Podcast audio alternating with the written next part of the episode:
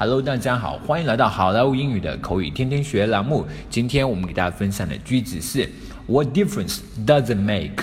What difference does it make? What difference does it make?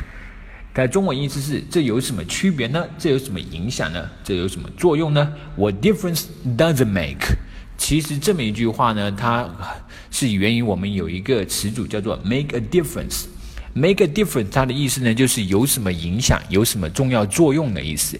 Make a difference，所以衍生过来这么一句话：What difference does it make？这就是这就呃这有什么区别呢？这有什么影响呢？What difference does it make？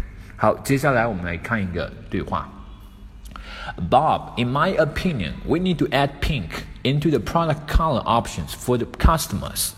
Bob，在我看来啊，我们得为消费者增加一个粉红色的产品颜色选择呀。Oh, really? What difference does it make?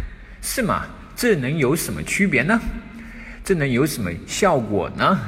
It makes a lot of difference, man. Pink has always been a color for Indian women. It will greatly help us tap into this niche market. 我的老兄啊，这区别可海了去了。印度女性可一直钟情于粉红色呀。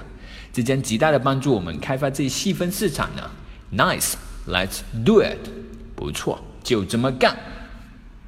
Bob, in my opinion, we need to add pink into the product color options for the customers. Oh, really? What difference does it make? It makes a lot of difference, man. Pink has always been a color for Indian women. It will greatly help us tap into this niche market. Nice. Let's do it. All right, folks, that's so much for today. 更多地道英语学习资源，欢迎锁定微信公众号“好莱坞英语”。我是你们的主播 Vic，我们周三再见，拜拜。